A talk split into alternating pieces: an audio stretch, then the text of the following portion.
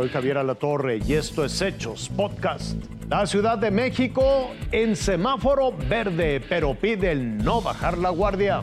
El INE asegura que la violencia no impedirá la instalación de casillas. Se derrumbó parte de la casa que está cerca del mega socavón de Puebla.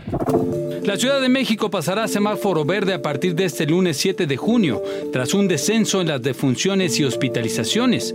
Se retomarán diversas actividades. El regreso voluntario a clases, hoteles en hospedaje al 60%, tiendas departamentales, centros comerciales y comercio al 50% de aforo, restaurantes hasta las 12 eh, de la medianoche en interiores. La jefa de gobierno Claudia Sheinbaum invitó a la población a seguir con las medidas sanitarias de sana distancia, lavado de manos y uso de cubrebocas.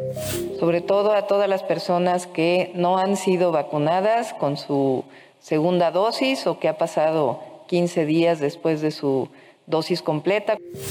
También se anunció la aplicación de la vacuna contra COVID-19 para adultos de 40 a 49 años en cuatro alcaldías.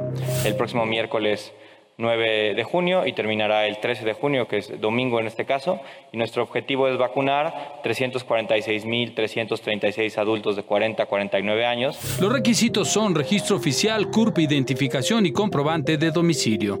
Ulises Grajales Valdivia, Azteca Noticias.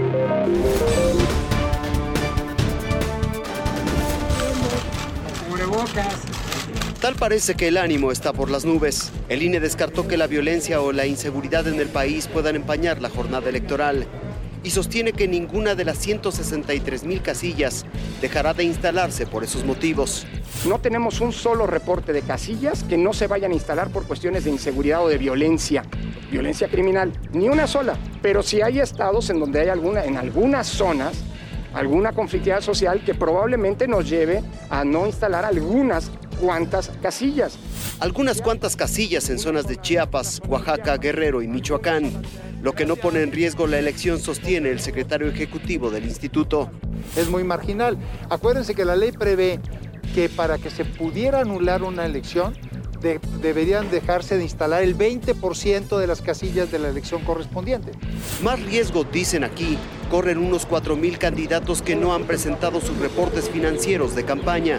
El INE le sacó la tarjeta amarilla y advirtió que sus eventuales triunfos podrían ser anulados. El árbitro los está amonestando y les está haciendo un llamado para que el día de mañana, a más tardar, carguen la totalidad de sus gastos e ingresos. Y si no, pues lo que va a haber son sanciones y eventualmente se puede aplicar la tarjeta roja. El que parece pisar tierra más firme es el llamado PREP. La Universidad Autónoma Metropolitana entregó la auditoría al programa de resultados electorales preliminares, del que se dice estará blindado contra hackers.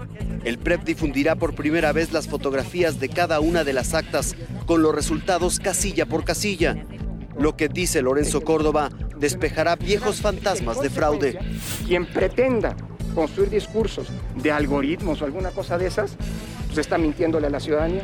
Jaime Guerrero, Azteca Noticias. Ya cayó al socavón parte de la barda de la casa que desde hace seis días amenazaba con irse al vacío. La actividad al interior de este hoyo se ha incrementado desde las primeras horas de este viernes. Los habitantes cercanos escuchan el vaivén del agua al interior este agujero. Se espanta uno porque no sabes qué va a pasar. Solamente Diosito sabrá qué nos va a pasar. El perímetro de seguridad tuvo que ser ampliado de 500 a 600 metros a la redonda. Yo vivo allá delante de esta casa, la que sigue. Y pues sí, pues por eso estamos al pendiente. De acuerdo al último reporte por parte de Protección Civil Estatal, el eje menor del socavón aumentó pasando de 80 metros de diámetro a 83, mientras que el eje mayor se mantiene en 97 metros. Por su parte, los geólogos del IPN ya realizaron estudios de química del agua, hidrogeoquímica, composición isotópica, penetración de ondas, corrientes, métodos geofísicos y análisis de iones.